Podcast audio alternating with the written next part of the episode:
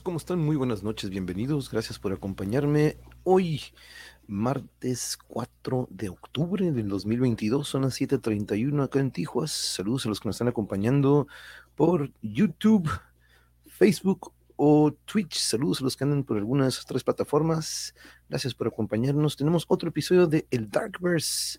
El Darkverse, les explico, ah, muy similar a los temas y más pero en alguna ocasión junto con nuestro México, también esta sección muy especial que les recomiendo visiten, eh, agregamos una en la que decidimos tener lecturas de leyendas urbanas, de historias, de mucho, mucho, todo lo que tenga que ver con horror y misterio.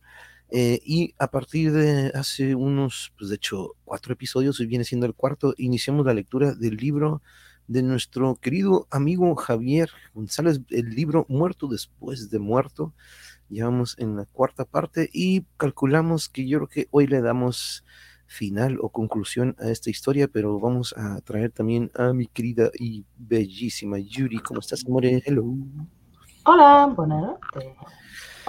Aquí platicando y contándoles que pues ya vamos a darle crank al libro de nuestro amigo Javier, que pronto también lo tendremos para platicar de su nuevo libro, que también pronto estará presentando en ciertas ubicaciones acá en nuestra región pero un, abrazo también para él. Pero hoy es parte 4, amore, y este, vamos a leer un poco, pues estamos ahorita como que dijimos, órale, sí, sí nos falta un poquillo, pero yo creo que nos lo echamos de Bolonia, ya saben que el que, el que está narrando esta historia es eh, el buen Gabriel Villa, eh, pero pues ya estamos en la última sección, ya este, vienen a rescatar a la Chicholina, pero pues ahora sí vamos por el último desquite.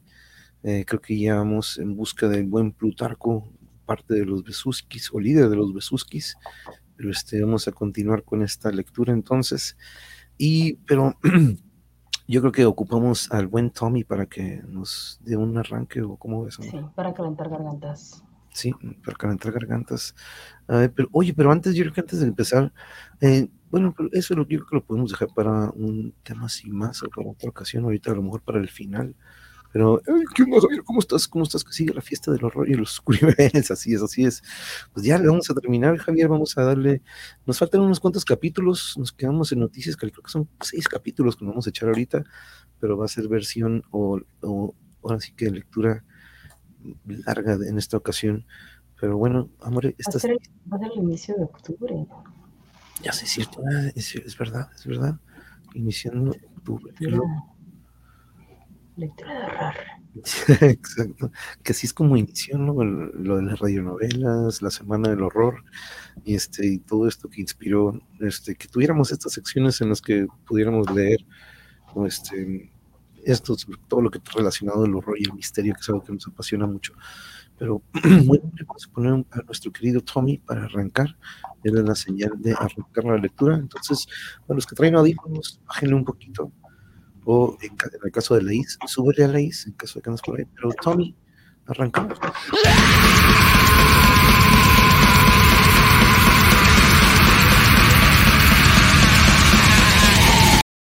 Yeah, muchas gracias, Tommy, muchas gracias. Por aquí no, no se está echando una siesta. Como si un quitillo se viene en rol. Pero bueno, vamos en. ¿Lista, More? Let's rock. Muy bien.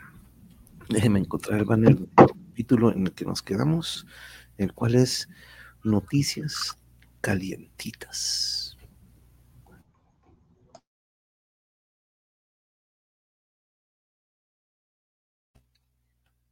Mínimo un desayuno para recargar la batería era lo que necesitábamos el coronel y yo, pues.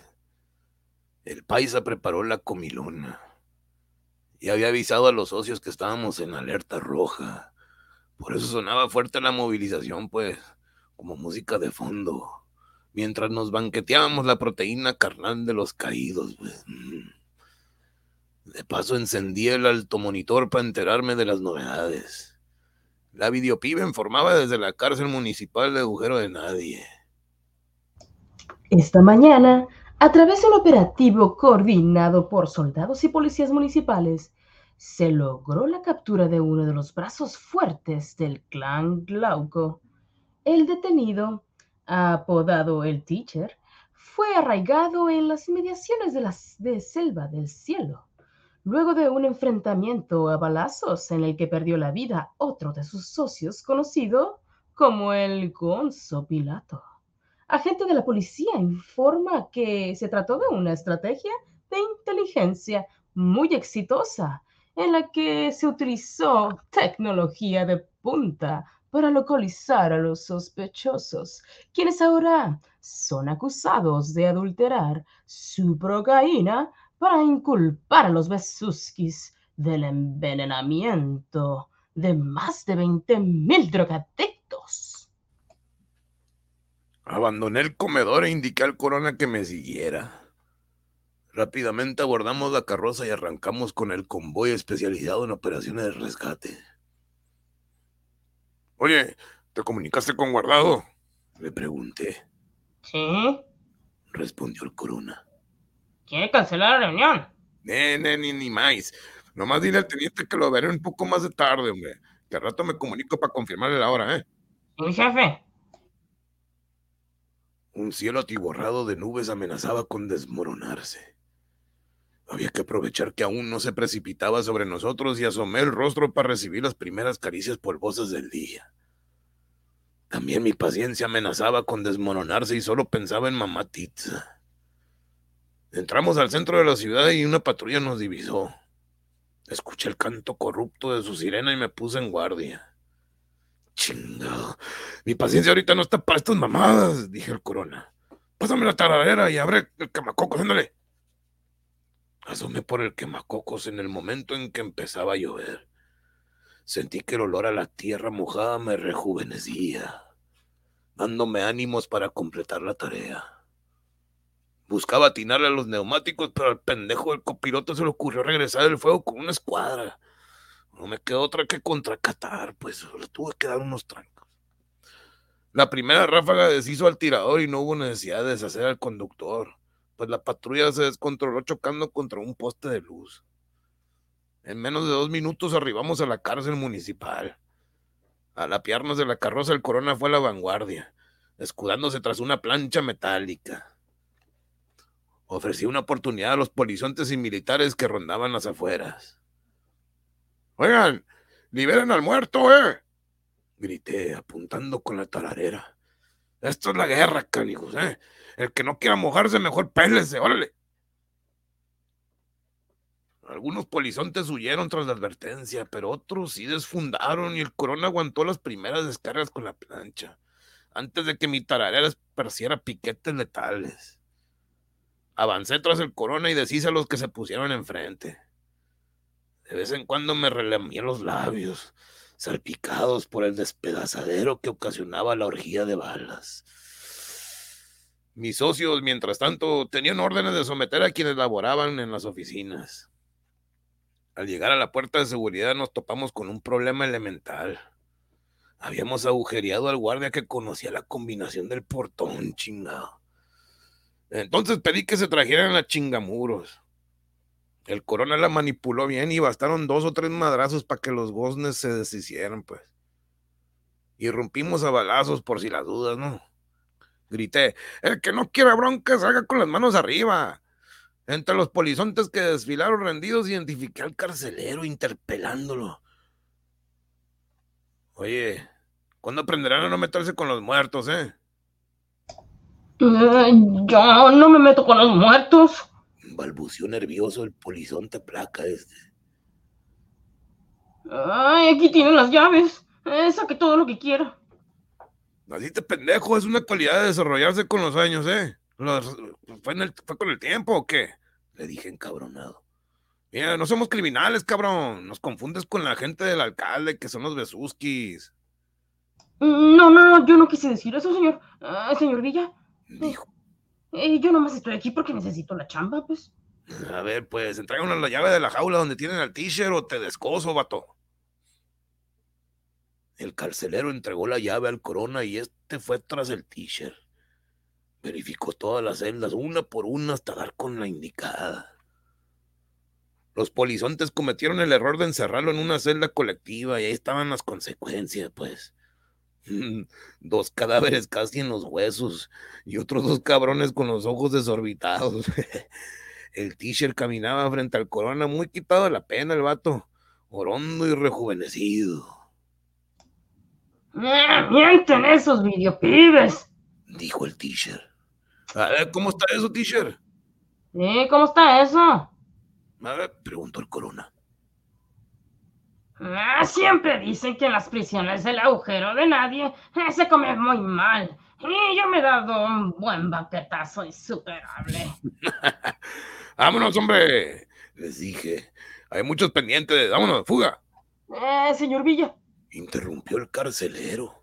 Eh, oiga, es cierto que usted se convirtió en el reparado de y le llueven las viejas. Porque pues ahí dicen que usted tiene un grupo de seguidoras y que hasta tiene dos hijas que le hacen compañía por las noches, ¿eh? Mira qué bruto, dije. Se me hace que se equivocó de profesión. Mire, usted debería ser un videopibe, ¿eh? Por lo mal informado que anda, vato. ¿Qué pasó, patrón? Continuó el carcelero. Yo soy hombre de acción, ¿eh? A mí, a mí no me tiene agarrando en esta posilga. Eh, ¿No tendrá una vacante en su banda? Escucha que usted es un hombre de ley y usted, pues, nunca deja a su gente atrás. Así es, camarada. ¿Cómo ve, eh? Pero no le doy chamba porque agujero de nadie necesita placa como usted, pues. Gente de acción es lo que necesitará el pueblo con la guerra que se nos viene, vato.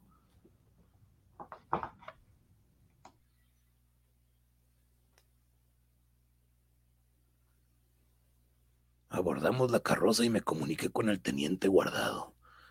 Le dije que lo vería en la estrella del norte en media hora. Los socios se dispersaron.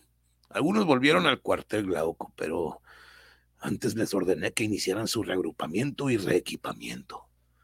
Di instrucciones al chofer de que nos llevara a un lugar seguro, en lo que se llegaba a la hora de la cita, pues. A ver, a ver, a ver, ahora sí, t-shirt, dije. ¿Cómo está Shona Sabina, eh? Espero que no le hayan entregado los besuskis. A ver, escúpelo todo, vato. Ah, pues lo siento, don Gabriel. Dijo el t-shirt. Plutarco Garbán ya es un reparado. Es lo más seguro, por eso pues fueron a la selva del cielo. Querían la magia certera de Mamatitza.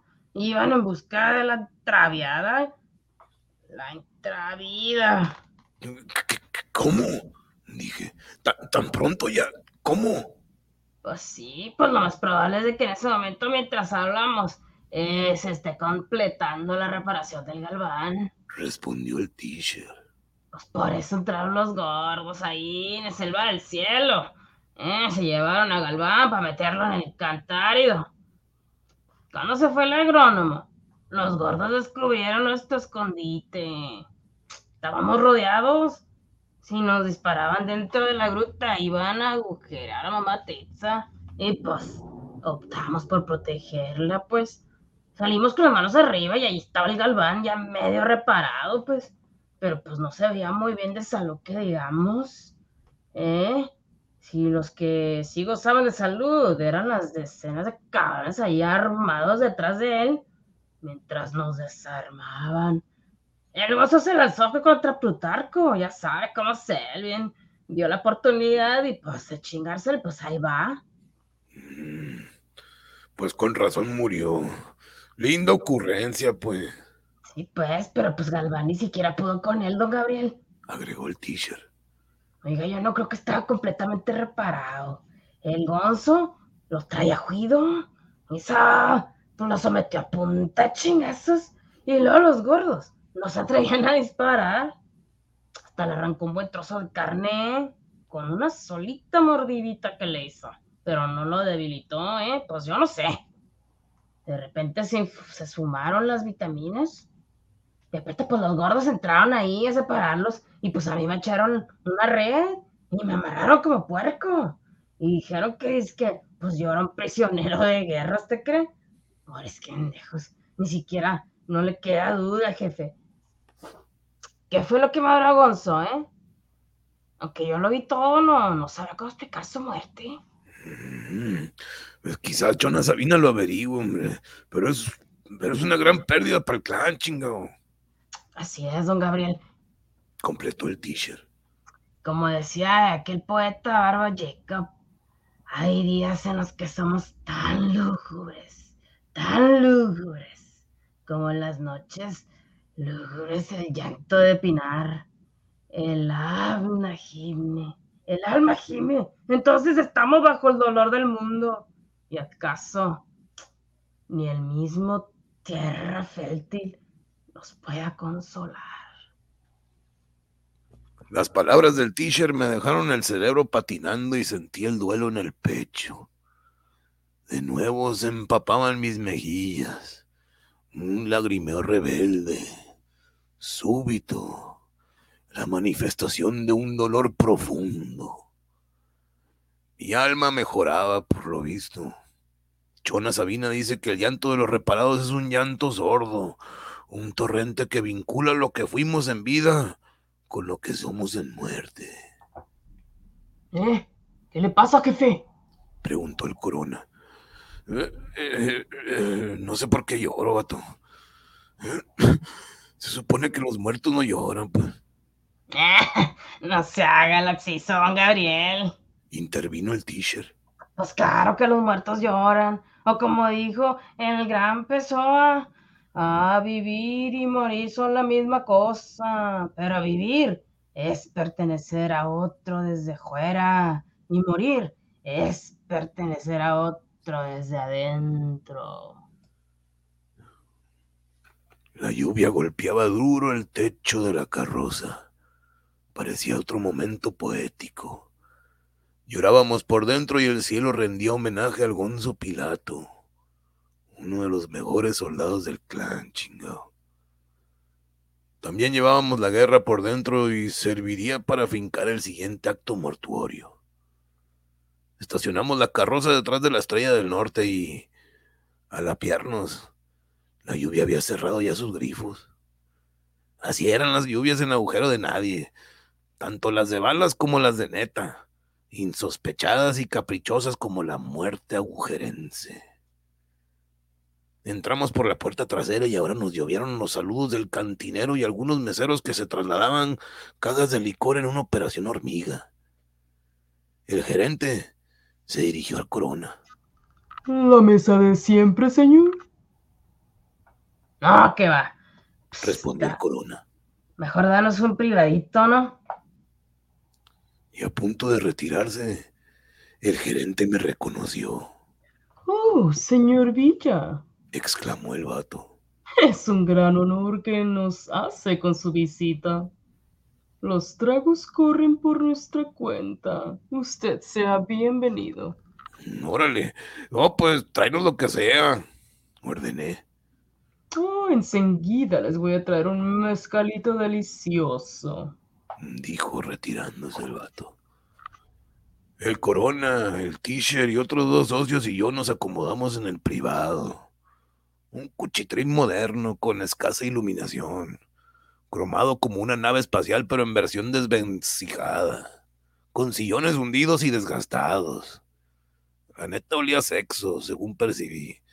Pues ahí se metían los agujerenses a parcharse damiselas y damiselos, tanto nacionales como internacionales. ¿eh? En eso sonó mi dispositivo. Ya le, ya le había activado el timbre musical con el corrido de Filemón turbado y la rola sobresaltó al Corona. Eh, no te asustes, Corona, es la rola que está de moda, ¿no, vato? ¿Qué onda? la llamada entrante anunciaba al ciencia cierta. Ese es mi máster, dijo apareciendo en la pantalla. Oiga, pues estamos aquí volando sobre selva del cielo desde hace rato. El Frankie se asoma por la mirada telescópica y pues no ve nada. El campo pues está desierto. Parece que la cosecha no interesa a los besuskis, ¿eh? Seguro andan ocupados en otra cosa. Oiga, además, usted sabe que la espesura es impenetrable. Véalo. Y el ciencia cierta apuntó el lente de su dispositivo hacia la selva. Sus herméticas y crespas cabelleras se mecían con placidez acariciadas por vientos amenazadores. Oiga, mi máster. Volvió el ciencia cierta. Oiga, esta zona, esta zona donde debería estar la cabaña de Mama Titza. Pero pues no se ve nada, ¿eh? eh no hemos percibido hostilidad en las inmediaciones. Mm, oye, pues regrésate, vato. Mira, los socios están reequipando en el cuartel. Ayúdalos a preparar los vehículos todo terreno. La bronca se armará en selva del cielo y será por tierra. Cuando colgué ya estaba frente a nosotros una mujer blanca, ojigrande, de cabellera negra, piernuda y de senos afilados. Luego se acercó con labios de cielo y disparó unas palabras. Oiga, ¿o porque usted es Gabriel Villar, Aventuró, masticando un chicle ruidosamente.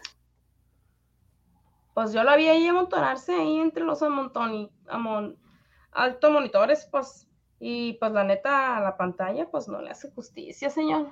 Oye, oye, estás en zona peligrosa, ¿eh? Le respondí. Lo digo por tu bien, mira, una mitad de agujero de nadie, que es la mitad más pendeja, anda queriendo darme en la madre, ¿eh? ¿Qué hubo? ¿Crees que lo consigan? La neta. Mm. La verdad, verdad. Respondió la dama, haciendo malabares con el chicle. Mm, yo creo que nadie le podría volver a matar a usted. ¿eh? Oye, oye, ¿a ti qué te trae por acá, eh? Ah, pues yo quería conocerlo a usted, pues. Titubió. Y pues yo ya conozco a sus socios, pero pues hasta no tenía el gusto. Mm, pues te prometo que volveré, ¿eh? te prometo. Así podremos conocernos bien y mejor, Q. Oiga, pues entonces, ¿qué? Fírmeme este tesorito, ¿no? Dijo, alzándose la falda y exhibiendo un hilacho que apenas cubría su nuez pues así lo comprometo a regresar, pues. La mujer me extendió un plumón grueso. Estampé mi firma junto a su tesoro depilado y dibujé una hoja de glauca con un corazón rodeado de alambre de púas, como los que gabarateé en aquella piel de otras fulanas, cuando aún gozaba mi primera vida. Al regresar el plumón, se inclinó hacia mí, amagándome con los labios y ofreciéndome el ventanazo de su escote. Me susurró al oído. Prometo no borrar este placazo hasta que regreses. Dio media vuelta y se retiró. Emocionante, como la promesa de un tiroteo. De repente percibí un olor mamón, como el de los cigarros avainillados, esos... Y estuve en lo cierto. El teniente Andrés guardado hacia su entrada pancheril sombrero en mano y con un puro en la otra el vato. Nervioso, viendo hacia todos lados. Ocupó un sillón del privado, muy acá. Enseguida se vivió el mezcal de un solo tiro, como si fuera tequila. Mm, está esperando esto desde que hace rato. Dijo. Hace un buen rato. Propongo que cambiemos la historia, ¿eh? Sumemos fuerzas para aplacar este conflicto. Mm, solo necesito que hagas una llamada, le expliqué. Necesito refuerzos y más equipo. Además de un testigo oficial que presencie el conflicto y pueda rendir declaración. En caso de que sea necesario, pues. Ay, pues la vida pide ese dato aval, dijo el teniente. Ese problema se disuelve solo, hombre. Además, desde que desapareciste, Juan Saturnino Gaviota, tengo autoridad sobre el departamento de policía, pues vas a disponer de 50 elementos municipales y pues lo que pongan los meninas, recuerda que te deben un favor esos güeyes, es muy personal y aprovechalo. Mm, arre, pues así estaremos parejos en armas, dije. Les vamos a partir la madre, mi jefe. Terció el corona esteroides. Y pues vamos a cenar en grande como manda la tierra fértil. Oye, teacher, le dije, toma un vehículo todoterreno y llévate una cuadrilla, vato. Quiero francotiradores apostados en el monte lateral a la cabaña. Lo que sí, Gabriel. La muerte es nuestra aliada nos enseña el valor de la vida. Por eso los agujerenses celebramos la muerte a lo grande. Acompañamos a los muertos para que ellos nos acompañen, para que juntos seamos memoria y alegría posterrenal.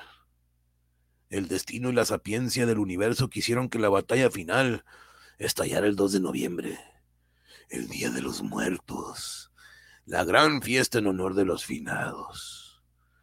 Una tradición que se ha ido perdiendo, como se pierden los cadáveres en la sosa cáustica, en cementerios clandestinos. Como se han perdido también los que deberían enterrar a sus muertos, pues simplemente desaparecen. Habrá que instaurar en poco tiempo el Día de los Desaparecidos, ¿no? Y acaso colocar flores sobre las tumbas virtuales de un holograma funerario, ¿se imaginan? Poca gente en las calles en vez de celebración hay luto en agujero de nadie, el cual se acomoda perfectamente a mi temperamento. ¿No soy yo un ejemplo muerto de la tristeza de este mundo, pues? Mis pensamientos han cambiado. Es lógico que no. Un muerto piensa distinto que un vivo. A la muerte ya no le pesan los segundos, sino lo que deja de hacer con ellos. A la muerte le duele el tiempo en que no está unida con la tierra. Por eso, aprovechando, en pocos segundos recordé lo que significa para mí la selva del cielo. Un hogar de tremenda sabiduría natural. Cuna de mis ancestros. Patria de Mamatitza. Ese recordatorio era suficiente para espolearme el ánimo. Gabriel Villa exprimiría, cada segundo de su batalla contra Plutarco Galván. Y me dije, no chingues mañana lo que puedes chingar hoy. Pedí al Corona que me comunicara con el Menina, al que habíamos rescatado de las garras de los Besuskis. Tenía que hacerle la petición personalmente solicitarle que reuniera ese arsenal y esos recursos humanos en menos de dos horas no era poca cosa, pues. Cuando se lo solté, no pudo evitar un carraspeo. ¿Se da usted cuenta de lo que me pide? Reventó el menina. Juntar todo eso es tan poco tiempo, es, es imposible. Eh, mira, mira, mira. Nomás acuérdate que en poco tiempo también te salvé el pellejo, vato. Le reviré. Oye, ¿o crees que después de esto los besuskis pasarán de bestias a cachorrillos, eh? ¿De verdad crees que a ustedes, los meninas, ya no les temblará el culo cuando el clan Glauco haya caído? ¿Mm?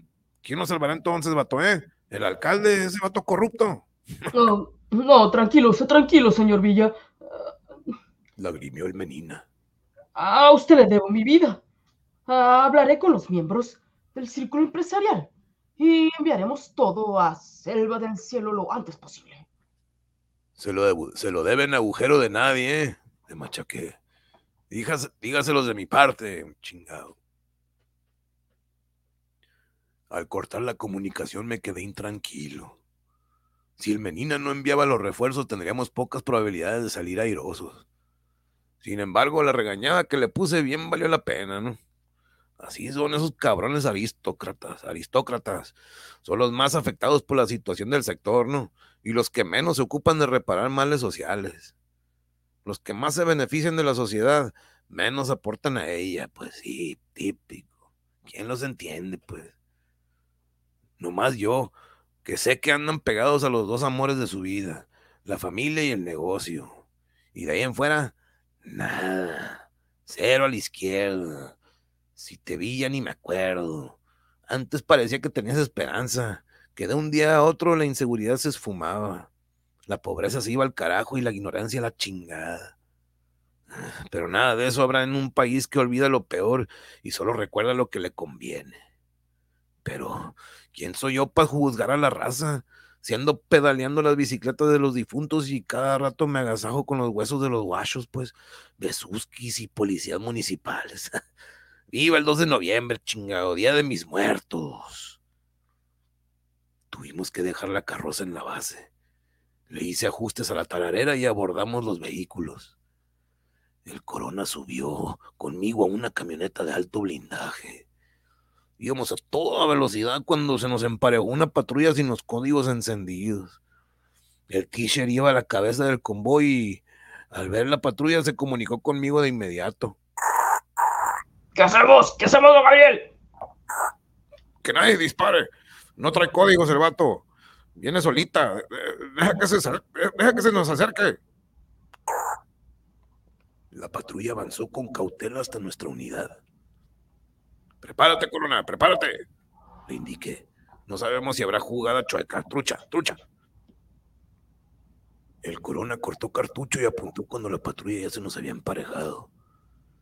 El conductor polizonte solicitó, por medio de señas, que abriéramos la ventana. Accioné el botón y hice que la ventana descendiera hasta la mitad. Oiga, ¿qué te trae por estos rumbos peligrosos, compa oficial? Nomás para decirle que, pues, el teniente guardado ya está en selva del cielo. Nos informó el poli. Oiga, y pidió que le dijéramos que allá están los oficiales a su cargo, ¿eh? Y el equipo que solicitó. Oiga, pues yo le deseo suerte, señor Villa. Y pues estamos con usted. Ah, pues está bueno. Adelante con la seguridad oficial. Nos vemos. Subí la ventana y relajé el dedo que había puesto en el gatillo de la tararera. Vi a la patrulla disminuir la velocidad y desaparecer en una calle aledaña. Oye, ¿por qué andan todos excitados, mi jefe? Me preguntó el corona. Oiga, ¿y por qué si antes estaban muy a gusto aquí trabajando para el alcalde? Eh, pues nunca estuvieron a gusto, Corona. Mira, las corruptelas del alcalde no aplican a todos por igual, pues. Si la gente no es tan pendeja como crees, y menos los polis, que son los que más bajas han tenido por andar divididos. Unos defendiendo la justicia y otros defendiendo la injominia y las chingaderas del alcalde de mierda ese, pues. Pero eso puede cambiar hoy, le dije. ¿Para mejorar o para empeorar? Ya se verá, vato. ¡Ay, mi jefe! Continuó el esteroides. ¿Y por qué el teacher siempre anda diciendo ahí de ridículo recitando poemas a lo bestia? Oye, oye, vato, oye, el teacher era un profe universitario, vato. Le expliqué. Se crió en Selva del Cielo, pero su padre vivió y murió en Selva del Cielo y reunió una buena lana para mandar al teacher a estudiar a una universidad estrilosa, pues. De ahí le salió el gusto al teacher por la poesía, pero siempre quiso chambear para el clan, pues. El clan es su vicio, chingo. Y eso no se lo puedo negar. Estaba muy agradecido con los socios, sobre todo con mi padre, pues quien fue su padrino. El teacher renunció a su profesión y le dio un sitio entre nosotros. No iba a dejarlo desempleado, ¿no? ¿Qué no? A la entrada de Selva del Cielo, el convoy ya levantaba olas de polvo. Abrí la ventana para sentir la tierra. Asomé el rostro y la caricia terrenal encendió mi ánimo. Cientos de partículas de polvo pegaban en mi cara. Cientos de roces placenteros, rejuvenecedores. Nuestro vehículo se separó del convoy y tomó un atajo. El plan era contar con una salida de emergencia, pues, en caso de que la situación se saliera de control, ¿no? Dejaríamos el vehículo a una distancia prudente del área de combate. Mientras tanto, el Tisher y el Ciencia Cierta tenían instrucciones de responder al fuego, solo en caso de que los Besuskis atacaran primero, eso sí. Nos apiamos de la camioneta y pedí al chofer que se quedara en un, su sitio. Ya lo llamaría si se requerían refuerzos. La camioneta quedó oculta tras la maleza y a unos metros del río Sordo, como le decíamos de cariño, porque pues, nadie lo tenía en la mira. Su registro no aparecía en ningún mapa. Subimos a una canoa y nos deslizamos en silencio. Durante unos segundos fuimos escoltados por hordas de zancudos. Entramos en unos caños angostos, cubiertos por bóvedas de follaje. Los caños estaban, a su vez, llenos de agua con lodo que dificultaba el avance. Eran lodazales pútridos que nadie en su sano juicio osaría cruzar, la neta. Mas esos olores rancios eran una fragancia extática para mis fosas nasales. Nos orillamos al divisar el punto de cruce. La maleza estaba más tupida que nunca. Se notaba leguas que nadie había pasado por ahí en los últimos años. El corona y yo tuvimos que abrirnos paso a machetazos. Y de pronto percibí un llamado en mi dispositivo. Era el t-shirt. Le recomiendo que llegue lo antes posible, don Gabriel. Dijo el teacher. Acá la cosa está muy tensa. Eh, eh, estamos a unos pasos de ahí, vato. Luego de contornear una huehuete nos apantalló la multitud que abarrotaba el corazón de selva del cielo. Me abrí paso entre mi gente y al llegar a la cabeza distinguí varios grupos. Por un lado estaban los gendarmes del teniente guardado, por otro el equipo de los videopibes, con la videopibe mayor por delante. Frente a mi grupo estaban los besuskis. Plutarco Galván lucía más feo que antes. Había perdido peso y la putrefacción de su carne era más visible. A su costado estaba mamá Titza, encañonada por un imbécil. Oh, me vio la sangre. Plutarco cogió un altavoz y me dedicó unas bellas palabras. ¡Ya te chingaste, Bella! ¡Tengo a Sabina! ¡Tú no tienes nada! ¡No tienes ni madre! A punto de soltarle los escupitajos de mi tararera, el teniente guardado me contuvo. Tranquilo, tranquilo, déjame, déjame negociar con él. Pidió. Yo no negocio Chona Sabina. Oye, pero podemos evitar un derramamiento de sangre. Explicó guardado. Vamos, déjame intentarlo. Está bueno, pues. Accedí. Haz lo que puedas, vato. Uno de los polizontes entregó un altavoz al guardado. No hagas locuras, Galván, dijo guardado. Podemos evitar muchas muertes. Con los videotibes. Sí, como con los testigos. Mira, te propongo que sean los jefes de la banda quienes se enfrenten sin armas de por medio. Y según el ritual de selva de cielo, como los verdaderos hombres con los puños rojos. El plan comenzó a dar resultados. El guardado cumplió su palabra. La videopibe mayor era el aval perfecto. El testigo ideal que mostraría la verdadera cara del conflicto, pues.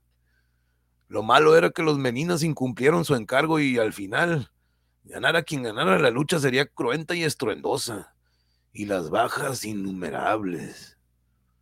Lo peor era que Chona Sabina estaba en medio de la guerra y alguien tendría que sacrificarse para salvarla. El último recurso era mi comodín. El ciencia cierta ejecutaba en ese momento una operación topo, pero no tenía la certeza de que hubiera avanzado lo suficiente como para estar bien posicionado. Luego Galván volvió al altavoz.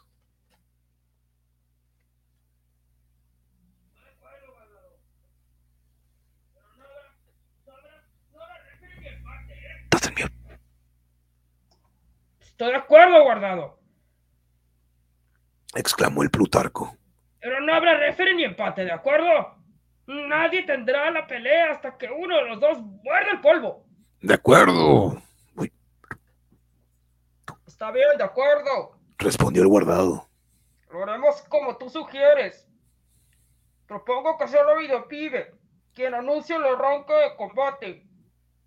Me sorprendió la astucia de guardado.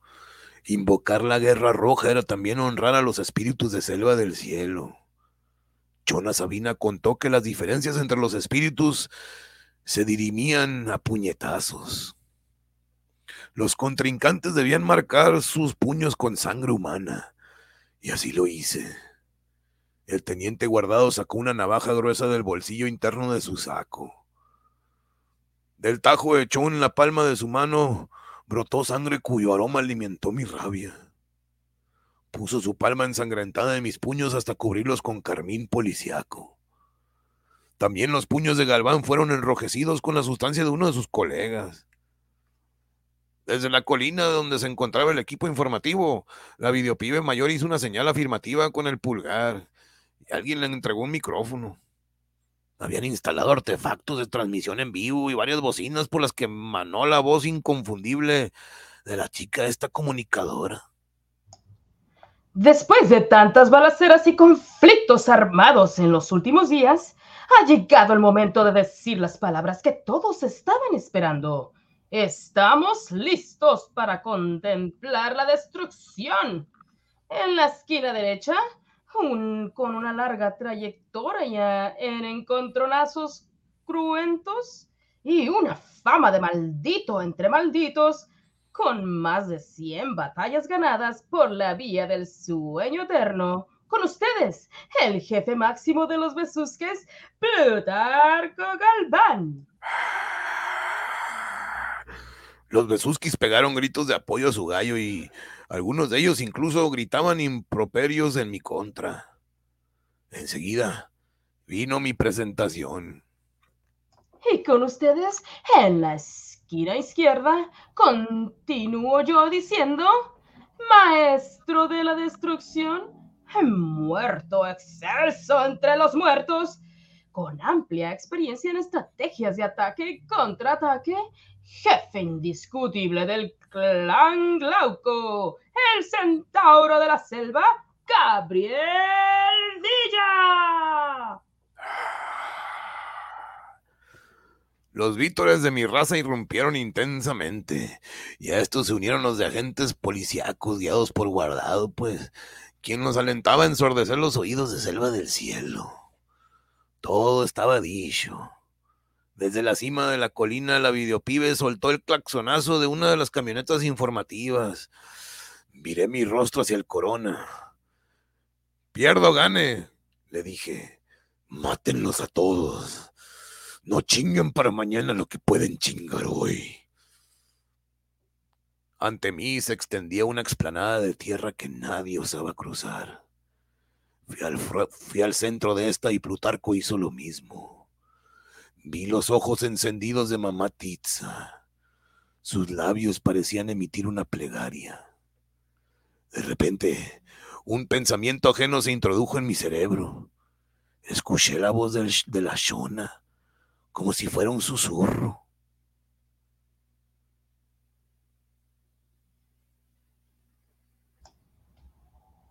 Este no es tu día. No será tu día. Perderás esta batalla. Independientemente del presagio, estaba más que dispuesto a barrer la selva con el culo de Galván, la neta. Si mi derrota era cincha, Plutarco no se iría limpio. La ley del reparado es caer con la frente en alto, con toda la fuerza de los glaucas entrañas.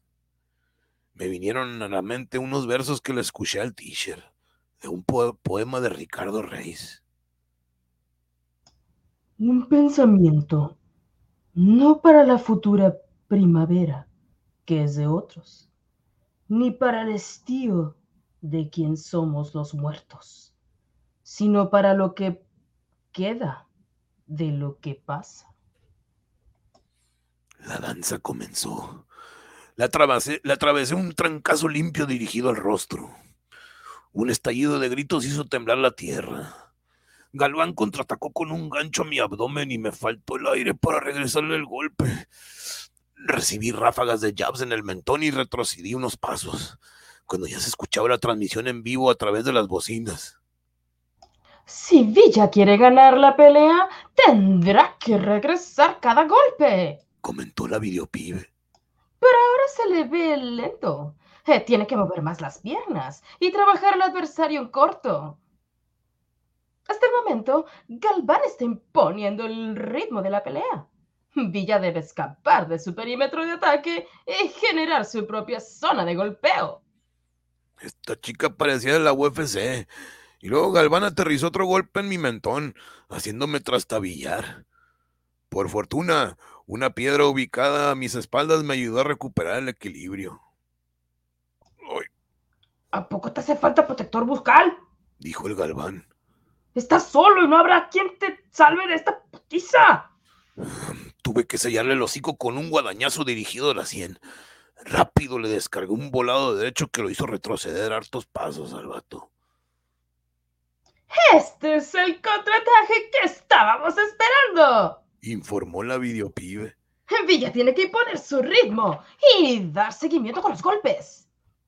sí, ya conectó dos de ellos y también debe buscar el tercero y el cuarto y no debe soltar a su oponente. Ah, tiene que perseguirlo por toda la selva si es necesario hasta encontrar al knockout. Es cierto, las condiciones de la pelea son extenuantes, porque esta no es una batalla sin rounds. Eh, se trata de un solo round hasta las últimas consecuencias. Por eso, es importante que Villa busque el triunfo por la vía del cloroformo ante un adversario que, hasta el momento, ha mostrado buena técnica y, por lo visto, ha llegado con la cabeza fría para dar su mejor pelea.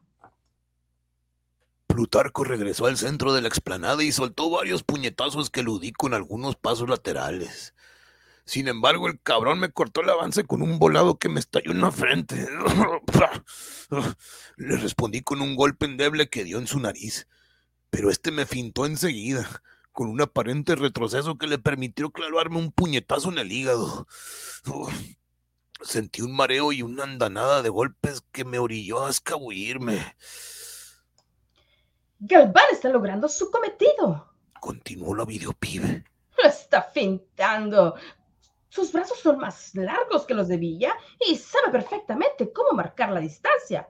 También sabe cómo imponerse ante el adversario como él. Y sabe que un blanco móvil es difícil sucumbir a los golpes. Por eso, entra y sale del área de ataque como un torero hecho y derecho. Gabriel Villa, es cierto, es un oponente, un oponente aguantador, es un valiente. Ha resistido varios puñetazos como un auténtico campeón, pero mm, ha descuidado de la guardia. Esta guardia orejera no le conviene. Tiene que cambiarla de vez en cuando para que Galván no, no huela sus golpes. Ya no estamos frente al Villa del principio y se nota muy bien que los ataques de Galván han hecho mella en su ánimo. Si no destapa una mejor ofensiva, pronto lo hundirán a los puños de los Besuski. Mm, si los comentarios de la videopibe eran desalentadores, contimas los de mamá Tizza. De antemano sabía que el triunfo no estaba de mi lado, pero un pleito cantado es sagrado para los miembros del clan Glauco. Estaba dispuesto a dar mi mejor pelea y por ello destapé un uppercut que Galván no esperaba. Su cabeza tembló por un momento, desorientándolo, y aproveché para colarle un cruzado que lo desvió la vista hacia la greña de los árboles. La sabia naturaleza le dio un arma a Galván. La piedra que antes me sirvió de apoyo ahora obstruyó mi paso. Atrapado entre la piedra y el contraataque de Plutarco, y escudado además, tras un valemadrismo feroz, doblé las rodillas y sembré un gancho derecho en los testículos del Besuski. Si iba a perder, al menos lo haría con rudeza, ¿no? De inmediato estalló el abucheo por parte de Besusques y militares. Galván no me perdonó el atrevimiento. Lanzó varias patadas y tuve que rodar entre la tierra suelta para esquivar su zapatería. ¡Oh, no! Ha comenzado la pelea sucia entre los contrincantes. Refirió la videopibe. Oh, y hay que decir que esta fue inaugurada por Villa. Oh, con ese golpe en las partes blandas de su contrincante, se ganó el abucheo hasta los propios municipales. Sin embargo, al fin estamos viendo a un Villa decidido. Ese gancho en la zona blanda debió simbrar hasta los ancestros de Plutarco Galván. ¡Qué manera de sacudirle la carroña!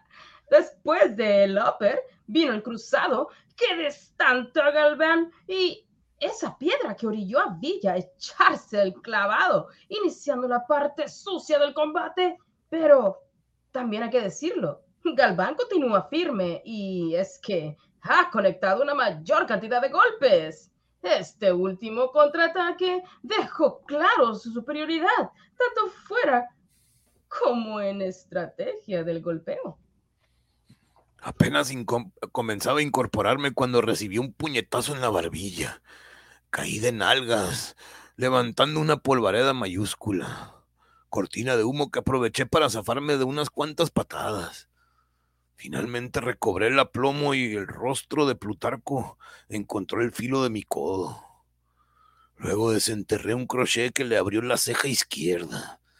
El espectador de espíritu sangriento se desilusionaría al ver que nada manaba por la herida de mi contrincante, chingón. Lo gacho fue que este volvió a la carga.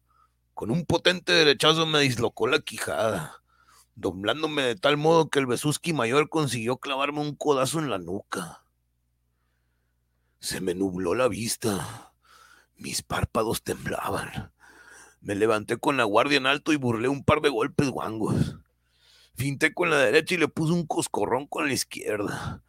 Pero otro de sus rodillazos encajó en mis testículos, recordándome la vasta hombría. Vi al Galván sonreír y enseguida engolosinarse con una parvada de puñetazos que me enviaron al suelo. Al besar la tierra me iluminé por dentro. Volví a sentirme parte del suelo, de los árboles, de las raíces que acariciaban el techo del inframundo. Mastiqué el polvo y me toqueteó una sensación serpenteante, rejuvenecedora. Recibí las patadas de Galván como leves zumbidos de zancudo. Rodé velozmente. Me incorporé para amenazarlo con algunos jabs y, simulando un golpe, atenacé uno de sus brazos. Se lo torcí con firmeza y al someterlo entre los besuskis entreví el rostro de Chona Sabina, quien parecía probar mi desempeño con un gesto misterioso. En los últimos minutos se ha emparejado la pelea, comentó la videopibe con afectada excitación. Ah, sin embargo, eh, los ataques de Galván han causado destrucción en su oponente. Villa ya no, ya tiene la quijada dislocada. En cualquier momento puede volver a besar la lona. Además, el rodillazo que le proporcionaron le llegó hasta los huesos y se le ve con brazos caídos. A cada rato se desmaya. Eh, mejor dicho, desmaya la guardia. En cambio, eh, Galván ataca perfecto. Suelta los puños como pistones y corta el paso a su oponente cuando intenta escabullirse. Pero las esperanzas, aunque haya mucha luz y esperanza, mueren al último en este tipo de batallas. En estos encontronazos tan parejos que solo pueden ser protagonizados por los grandes, los más fuertes, los que no se dejan vencer. Estamos en un duelo de época, damas y caballeros, y en estos últimos minutos habrá que definir el futuro de agujero de nadie. Un buen peleador siempre tiene una estrategia, y la que yo había ideado estaba completamente agotada. Nunca imaginé que torcería el brazo de Galván. Ninguna táctica sucia encajaba en la pelea que había previsto, incluidos los madrazos en los huevos y las llaves de lucha grecorromana. Diría que un buen muerto siempre se pasa las reglas y estrategias por los huevos, ¿no? Si no fuera por la destesticulada que me brindó el galván. Y ahí estaba el perro, doblegado por su mero rey. Pero yo debía perder. Los árboles lo gritaban, los grillos, las aves, las plantas, las armas de mi gente, los toletes de municipales, los minúsculos testículos de los besuskis. Un muerto siempre está perdido. Perdió todo lo que tuvo y todo lo que pudo tener. El muerto es el perdedor más grande del mundo. Por lo tanto, yo debía perder. Ser uno con la horizontalidad aparente de la tierra en ese momento liberé el brazo de mi oponente y viví el resto de la pelea en cámara lenta. Un puñetazo en la quijada marcó el principio de mi fin. A este le siguió un guadañazo en la sien y una patada estratosférica que me mandó a la lona de la selva. Un silencio espeso amordazó a los miembros del clan Glauco y agentes de los policías. Mi cabeza rebotó en la tierra y vi, entre los míos, una plasta de profunda consternación. Del otro lado solo se escuchaba una voz que apuraba a Galván. ¡Estudio! ¡Acábalo ya! Galván destapó un golpe dirigido a mi nariz. No huelga de decir que los golpes propinados de manera descendente son más potentes que los dirigidos en forma recta o ascendente. Y el de Galván fue tan duro que acabó hundiéndome el tabique. Debía perder y no me quedaba más que disfrutar la destrucción. Recibí tres puñetazos más y Galván resbaló, cayendo sobre mis huesos. ¡Muérete, puto! Gritaba, descargando chingazo tras chingazo. Entonces tuve un ataque de risa a causa de la pendejada que espumeaba en sus fauces carroñeras. Vaya pendejada. ¿Cómo podía yo morir si ya estaba muerto, pues? A cada golpe mi risa se robustecía. La vi empechugándose, muscularizándose, transformándose en una masa gozosa y destructiva. Advertí una desesperación flameante en las pupilas de Galván, la impaciencia acumulada en la tensión de sus gestos, el claro hastío del muerto que no tiene las armas para matar a un igual, pues. De pronto se alzó un grito alegre. Guardado daba la bienvenida a la gente de los Meninas. El cabrón cumplió su palabra, mira. Con esos refuerzos me sentí más a gusto, al contrario de Galván, quien invirtió gran parte de su odio en lanzar más golpes. Cada uno como si fuera un clavo más en mi ataúd. no pude hacer otra cosa que reír. Reírme del tiempo, del espacio, de la vida, de mí mismo. Cada borbotón de risa fue una daga en la paciencia de Galván hasta que esta fue colmada. No le quedaron más golpes. Ya no tenía nada el vato, excepto mi derrota, pues que no era suficiente. Debía destruirme y lo haría con los dientes. Oye, que recién reparado aguanta tanto tiempo sin carne, sin una merienda como manda tierra fértil, ¿no? Galván hincó una mordida en mi cuello y me, invadió una sensación de sacrilegio. Una dentellada de fuego se extendió en mi interior, desde la entraña hasta las neuronas. Galván se retrajo. De pronto sus facciones adoptaron un, tan, tono verdoso y, de buenas a primeras, comenzó a entiesarse y a babear como perro con rabia. Chinga, sus escupitajos eran verdes como pericos abortados. Eran eso, abortos revolcándose en su nulidad, saciándose para renacer en forma de espectros gaseosos, apariciones súbitas de rostros diminutos, entre ellos los del mocol y el cochul. Cuando los gases terminaron de evaporarse, Galván estaba en manos de su segundo sueño eterno. Las armas de policías, socios y meninas apuntaron a las cabezas de los besuskis. ¡Suelten las armas, colegas! Irrumpió el megáfono de guardado. ¡Están rodeados! ¡Están en la mira! ¡Evítense una masacre! ¡Ríndanse! La tensión creció entre los bandos. Ningún Besuski se atrevió a levantar las armas. Tampoco las soltaron, ¿eh? Los gordos eran los más inquietos. Uno se rascaba la nariz, otro más rozaba su propia ceja mientras que otro acariciaba la barba.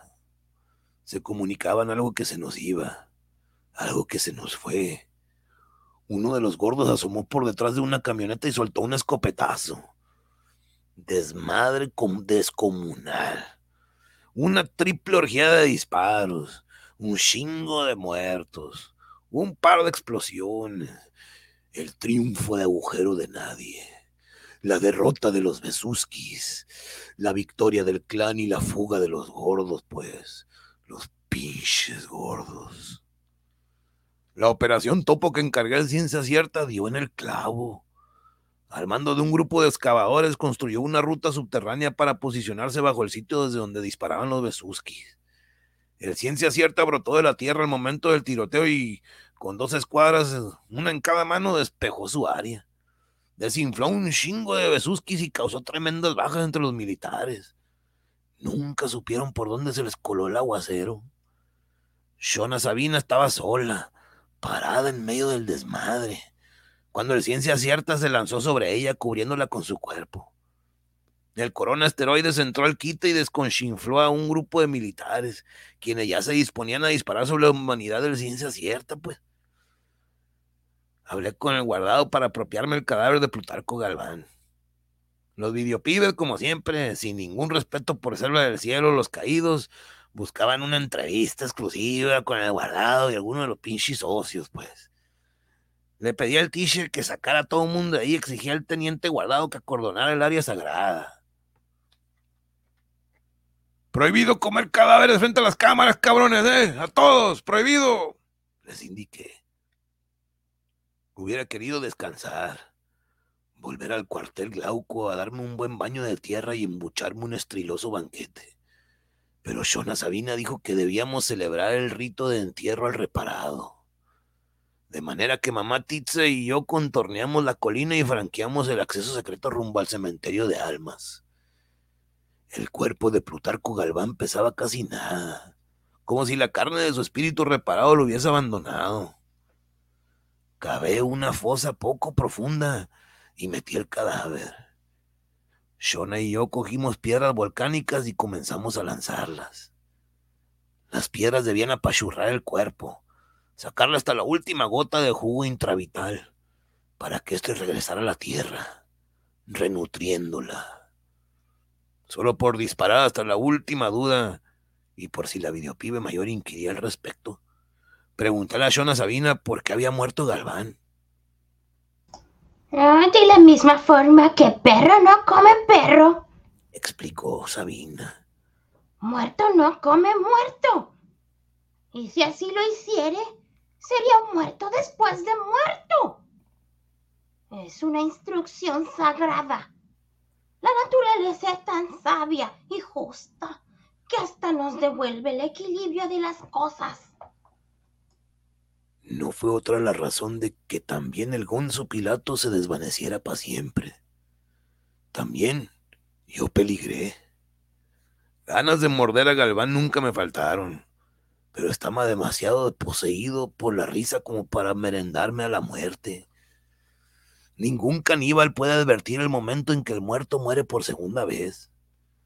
La gula es lo que lo chinga. Mientras lanzábamos las piedras sobre el cadáver de Plutarco, Shona Sabina gritaba su letanía.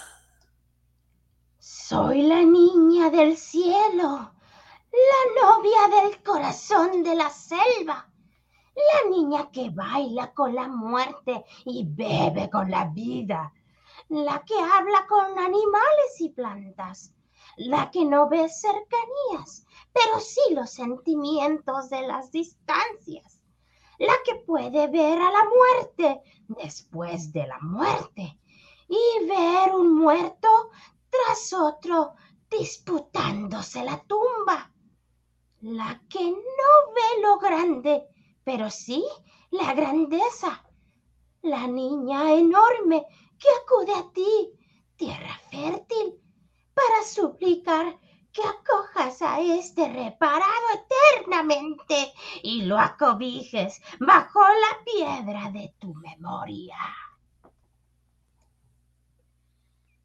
Rumbo a la cabaña, Shona contó que la primera muerte violenta en épocas remotas se, realizó de manera similar, una pedreada que atestiguó el hijo de la víctima. Este fue el primer hombre que invocó a los dioses de la venganza y clamó por el retorno de su padre difunto, asesinado injustamente. De ahí surgió el primer reparado que se cobró un agravio, y ese era el motivo por el cual Shona Sabina honraba el pasado espiritual, mediante este rito en el que se solicita pedradas, la entrada de un alma traqueteada al otro mundo. Recuerdo que Mama Titza incluyó en su letanía la petición de guardar en la memoria de la tierra el recuerdo de las víctimas y las atrocidades de la guerra, pues de esta forma se preservaría la historicidad de los hechos para no repetirlos en el futuro, pues.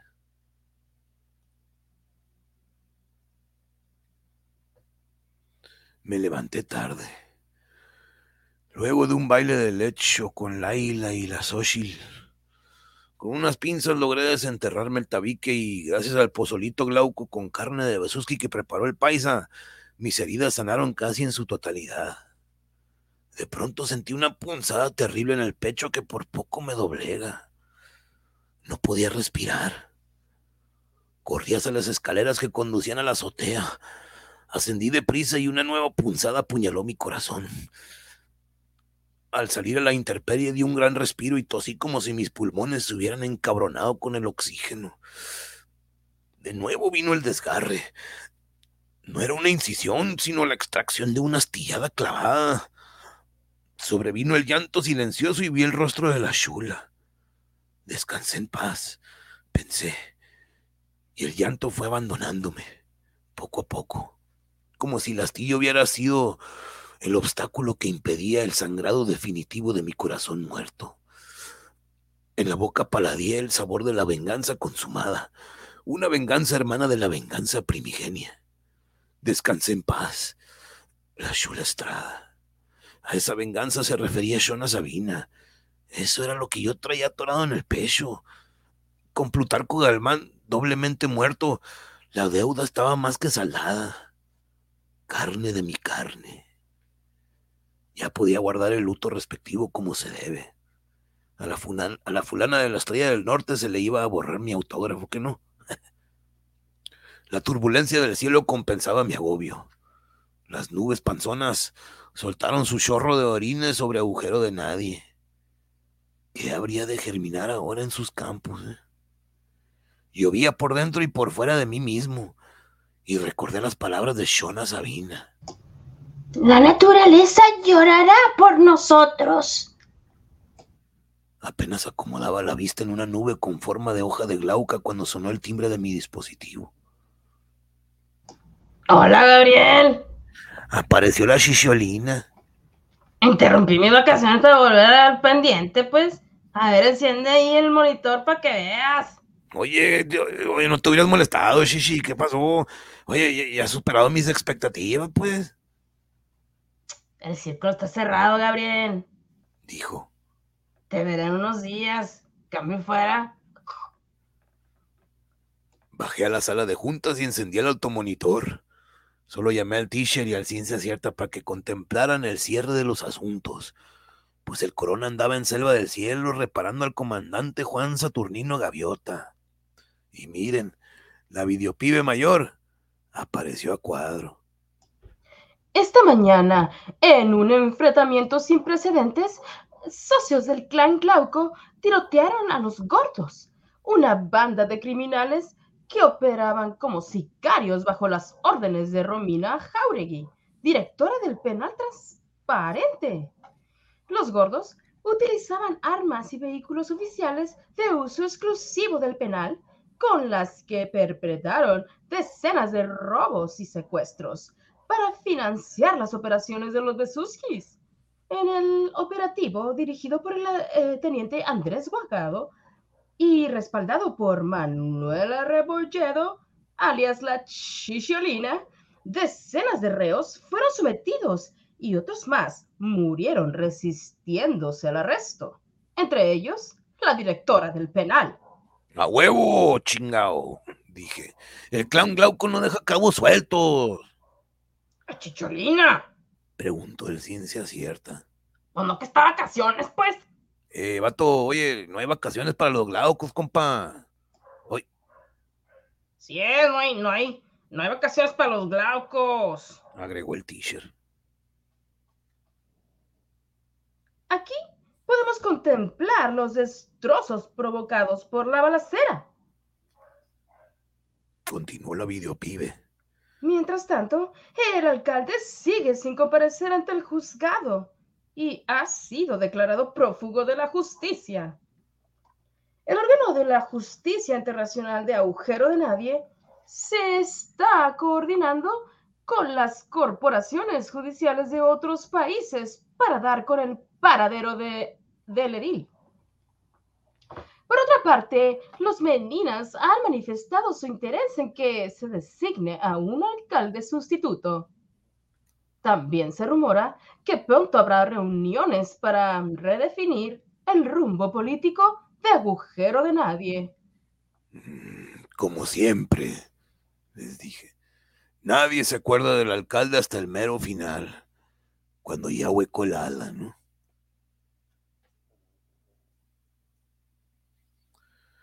Tuve que sacar a Laila y a la Xochitl de mi polvosa habitación. El luto Iba en serio. El apetito ya no me respondía. Lo espiritual chocaba con lo carnal. Como los socios celebraban en la Estrella del Norte, tuve que aceptar la invitación de los meninas y presentarme en la sala de enfermos terminales del Hospital Gonzo Pilato. El edificio, creado con la inversión de los meninas, homenajeaba al socio caído, pues. Un hospital era necesario, pero también hará falta un cementerio más grande para enterrar los restos de los besuskis, guachos y policías que murieron en selva del cielo. Solo tenía que explicar a los desahuciados lo que era morir. Y les dije la neta, que la muerte y la vida están fundidas, chingado. Son una sola cosa. La diferencia es que al entrar en la muerte, o cuando la muerte entra en uno, todos los pensamientos y acciones están destinados al todo. Así, uno abandona la soledad y vive acompañado eternamente por el todo. Dije al final que a veces es necesario morir para comprender el mundo de los vivos. Había videopibes en el hospital y era una buena oportunidad para acercar las obras pías del clan a los agujerenses. Acompañado por un menina y el director del área de oncología, hice frente a las preguntas lanzadas por los enfermos, quienes querían saber más sobre las hazañas del clan, las mujeres con las que me había revolcado y la vida laboral en Selva del Cielo. La videopibe también me tenía un par de preguntas reservadas. Ah, ¿y usted se considera una buena persona? ¿Por qué arriesgar la vida? Mm, no solo la suya, sino también la de sus socios. ¿Por qué arriesgarla e invertir tantos recursos en una guerra? Mira, todo lo que soy está decidido desde la muerte. Pude haber sido un hijo de la chingada mientras estuve vivo pero tampoco puedo decir que me he convertido en un ángel. Mi conclusión es que no soy ni bueno ni malo, antes todo lo contrario. Ahora, ¿por qué arriesgar el pellejo? Pues muy sencillo. Pues para que haya gente poblando la tierra, para que haya vivos que entierran a sus muertos, pues. Solo los muertos pueden ganar la batalla contra el tráfico de supracoína. Solo los muertos pueden ganar la guerra contra el crimen organizado. Hasta eso, los meninas me trataban bien. Me traían en limosina, como toda una superestrella de la muerte. Pedí al chofer que me llevara a la estrella del norte, donde me aguardaba la carroza. Al apiarme, me recibió el t-shirt quien hacía de mi escolta, ya que el corona asteroides andaba de luna de miel con Juan Saturnino. En cuanto subimos al vehículo mortuorio, el t-shirt anunció. Los osos están divirtiendo a lo bestia, don Gabriel. Dicen que una mujer anda ahí presumiendo un autógrafo suyo, una hoja de glauca con un corazón envuelto en alambre de púas. Es una dama de buen ver, ¿eh? que yo que esté. Eh, estoy de luto, estoy de luto, le respondí. Me guardaré por un rato, vato. Mira, dile al chofer que haremos una parada de emergencia en la delegación, ¿ah? Claro que sí, don Gabriel. El chofer se desvió de la ruta. En menos de dos minutos ya estacionábamos la carroza a la entrada de la comandancia. Había dos gendarmes apostados en la entrada. Bajé de la camioneta, acompañado por el ciencia cierta, y con solo vernos los gendarmes se escuadraron. Buenas tardes, señor Villa. Dijo uno de los placas, extendiéndome su mano. Le devolví el apretón y percibí bondad y agradecimiento. Luego del apretón quedamos frente a frente y noté que el otro polizonte se mostraba hosco, como escondiéndose en su propia sombra.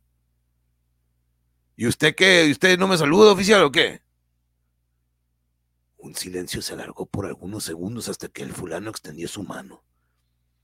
Le di un apretón fuerte y mi detector de basura palpó malas intenciones. Le torcí el brazo y dije al otro, espósalo. Es un placa corrupto, güey. ¿Cómo está eso, señor Guivilla? ¿Estás seguro? ¿Cómo está tan seguro? Cuestionó el oficial. Más sabe el muerto por muerto, vato, ¿eh? Más sabe que por sabio. Usted, si es un buen elemento, así que haga lo que le digo. El polizonte obedeció la orden y se dispuso a conducir al fulano a su celda, pero le interrumpí. Oye, oye, casi lo olvidaba. Dile al teniente Andrés Guardado que hace falta una limpia de policías, ¿eh? Quiero que tú te encargues de eso, vato. Mira, si tiene alguna duda, dile que se comunique. Finalmente se retiró con el preso y me saltó, me asaltó un sentimiento de aguacero. Me desabroché la bragueta del pantalón y dirigí el chorro de orines a un placa que rezaba, Trabajamos por tu seguridad. El líquido amarillento escurrió por el letrero desembocando en el suelo y extendiéndose por una cuadrícula de surcos. El, orín, el despedía un tufo saturado y agrio, mientras anegaba la cuadrícula del pasillo de entrada a la delegación, como agua bendita que borra el pecado de las instituciones. De pronto sonó mi dispositivo. Su timbre musical sobresaltó a la ciencia cierta. No te me asustes, ciencia, no te me asustes, es la canción de moda, vato. Antes de subir a la carroza había un borracho que se cantoneaba al ritmo de la rola y, de vez en cuando, si la ebriedad se lo permitía, tarareaba el estribillo del corrido.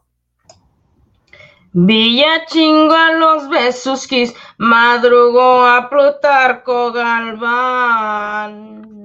Sin usar su tararera, mató más después de matar. Finito. No lo bien.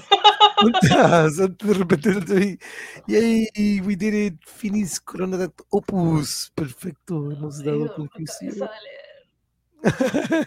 Te duele la cabeza y luego con los lentes que te. Eh, pero mira, aquí anda también Javier. Saludos, Javier. Apenas este, terminamos la lectura. Saludos, saludos. Amigo, ya había ensayado esa rola, pero con los nervios se me olvidó. Frankie, ¿cómo estamos, Frankie?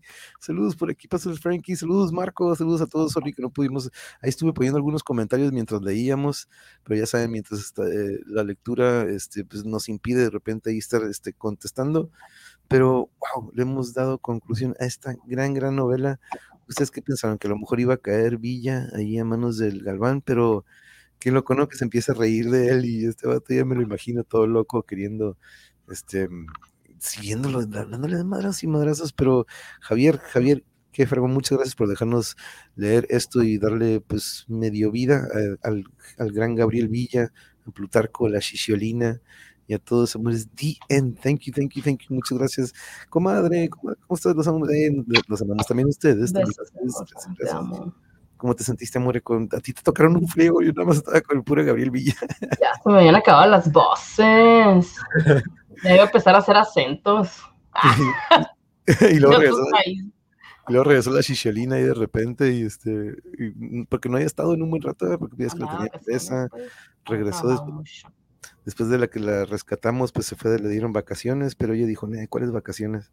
La videopibe te la mega rifaste, ¿eh? te la, en la, en la, en la narración. de noticias de última ira. sí, exacto. Yo también dije, no, te queda perfecto ese. Qué chingón escuchar el final de Muerto después de con sus voces que le han dado. Eh, no, el cuento. Thank you. Gracias, gracias a ti, bro. Gracias a ti, bro, por dejarnos este. Eh, darle lectura a esto que, híjole, para todos los que a lo mejor no, no nada más llegaron y dijeron que está leyendo el monje.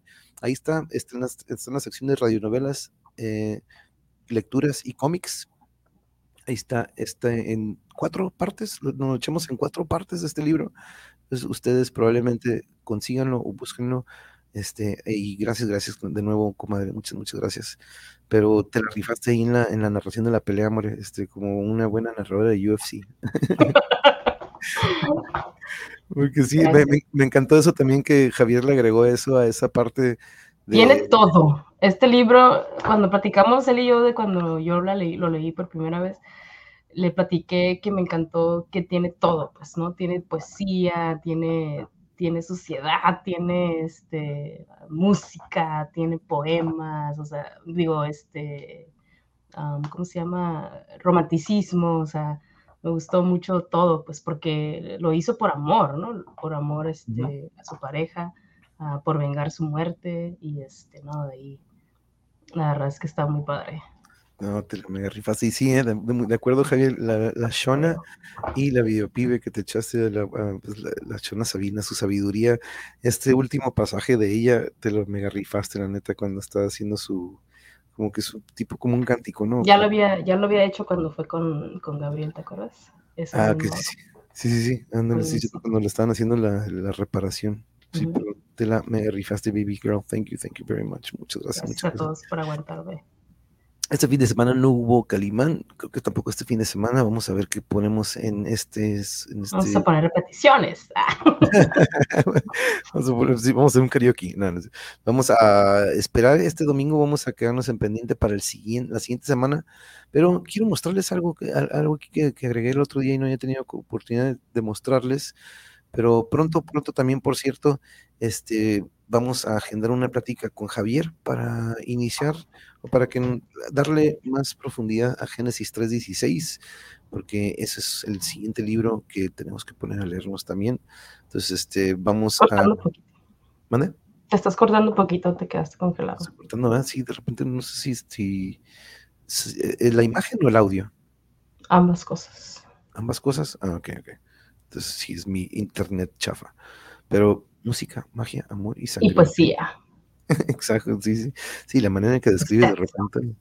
los Déjame quito Y a ver si ya está un poquito mejor. De repente eso. La letanía de Shona Sabina está basada en las letanías de Sí, me. Sabina. Sí, sí, sí, nos, nos comentaste. Por cierto, ahí en el Secud hubo una, una presentación, ¿no? Acerca de, de la sabiduría de, de Mamá Sabina. No sé si te tocó verlo. Mm, al menos yo no. No, al No, Javier- porque Ah. Javier sí iba mucho al Secud. no, sí, sí. De hecho, tienen una- pronto una presentación, ¿verdad? Creo que van a tener una. Sí, de hecho hay que anunciarla de una vez porque ya es el 28. Ujú, 28 y el. Ah, no, bueno, pero sí, lo de la Feria del Libro, ¿ah? Este- en esta semana voy a subirlas aquí a la imagen porque la neta no las he subido. Y lo que tengo aquí nada más, fíjate que es lo del diplomado que tengo aquí de Rosina que nos mandó, que es lo que Bueno, de. Jorge, ¿no? de- bueno, del hermano de, de Rosina, de su hermano Jorge, este diplomado de arte, de historia de arte, pero pronto, Ja- Javier, este, ahí luego me mandas este los eh, la propaganda o los flyers o cartelones de la feria para agregarlos aquí a los cartelones del canal para anunciarlos. Trae un pelito del Tommy en el ojo. Ay, este son- hablando de Tommy, te voy a despertar solo por eso. mira, solo por, ven, ven, Sope. Aquí lo tengo a un ladito. Este, ya sabe que en transmisión. Suéltate de la silla, güey. No seas así. Se, se va, se va a venir con Se silla. clavó la silla. A ver, vamos a ver, Oh, Tomás. Despertamos un poquito más, pero voltea la cámara. Acá. Ah, te quedaste trabado. Oh, Tommy. Me quedo trabado, pero en la transmisión creo que me veo bien. Sí, como que aquí en el StreamYard se ve trabado. Pero este, veo que. eh, eh, ¿Qué, qué onda con el StreamYard? Tenemos que mandarles ahí un comentario de que. Pues el Ok. mío está bien, acuérdate de hacer rato mi grabación. Eh, chu, chu, chu, chu, chu.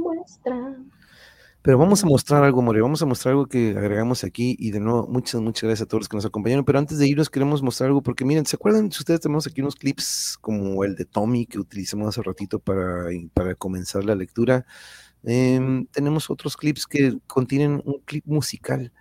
No sé si recuerdan este.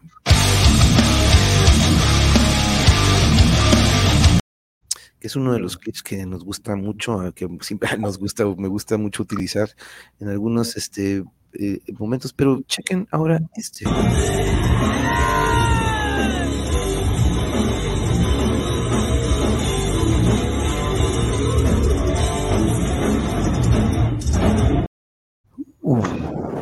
Entonces ya tenemos dos versiones, tenemos la versión de la rola y, y el otro día Yuri me hizo el gran, gran favor, muchas, muchas gracias Samuel, la neta, porque yo ni, en ningún momento le dije, Yuri, si puedes, please, toma video, o toma fotos, o toma imagen, pero... Era el the heat of the moment, la emoción del momento. Y pues a mí me llegó uno de esos momentos de que me sostienes la cheve, amor, y ahorita regreso. Y bien ¿Cómo curioso, terminó ese chévere? ¿Te acuerdas? la cheve está toda aplastada. Bien curioso porque pues los, la- a un lado también estaba una pareja, ella estaba con su cheve. Este, pues de eso de que ahorita regreso, voy al mosh pit. Y cuando regreso está toda comprimida y aplastado el bote porque pues te, te cayó encima uno, ¿eh? creo que salió volando uno y te cayó Salió encima. un tipo volando y nos cayó a todos encima, así nos aplastó. Pero híjole, ya platicaremos en, en un tema así más. Cayó justo en mi operación. Y yo estaba como que, oh shit. Y, lo- y dije, no, lo bueno que Yuri está acá atrás, en donde, pero no, el- ella estaba justo en la orilla del mosh pit. eh, aquí en el Brick by Brick, ya todo el mundo o se van para atrás o se van hasta enfrente, pero ahí en medio nadie, o sea, no. Pero el doctor dijo que está pegada con cemento, nadie puede oírla. Eh, eh, sí, sí, sí, pero, pero estuvo a todo dar. Déjenles comparto una vez más ese clip que lo vamos a estar usando de repente, pero es la misma canción. Pero pues le dije, yo, bueno, tocar esa rola en vivo, eh, nada más este, pero, pero no fue como que, hey, la grabas. Pero este No la agarré desde el inicio, nomás agarré ese pedacito porque tenía que tenerlo. a ver si en el tema, sin más que venga, les comparto. De hecho, lo grabé nada más porque estaba el mosh pit y ahí sales tú en el mosh pit. Ah, por ahí sale un peloncillo ahí en el mosh pit, pero, este, pero en un tema sin más, pronto vamos a compartir los demás, pero vamos a poner de nuevo este pedacito de la canción. Es Madness Opus, inspirada en H.P. Lovecraft, esta canción de Revocation.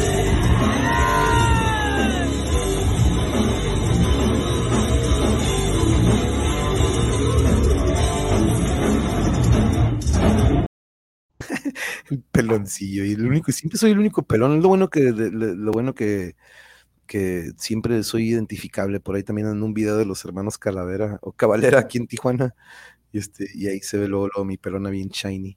Este, Oye, bien linda la muchacha a un lado porque le dije, le, le mostré mi cerveza así, eh, la mía estaba más aplastada de todas, la mía estaba así.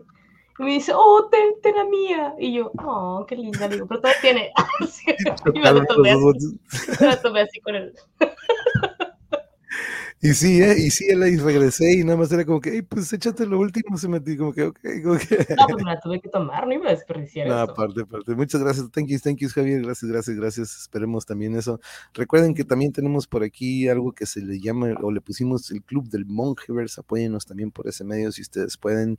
Síganos por todas estas redes sociales. Em, pronto les platico, ahorita no hemos programado mucho, pero eh, uno de los integrantes de The Heroes Rise, él es un consejero, o bueno, él apoya mucho con respecto a planes de negocios o a- de ahorros. Ahorita, por ejemplo, va a tener una plática para planes de retiro. Entonces, sí es como que concientización sobre la economía y sobre los ahorros que debe de uno de repente tener. Educación financiera.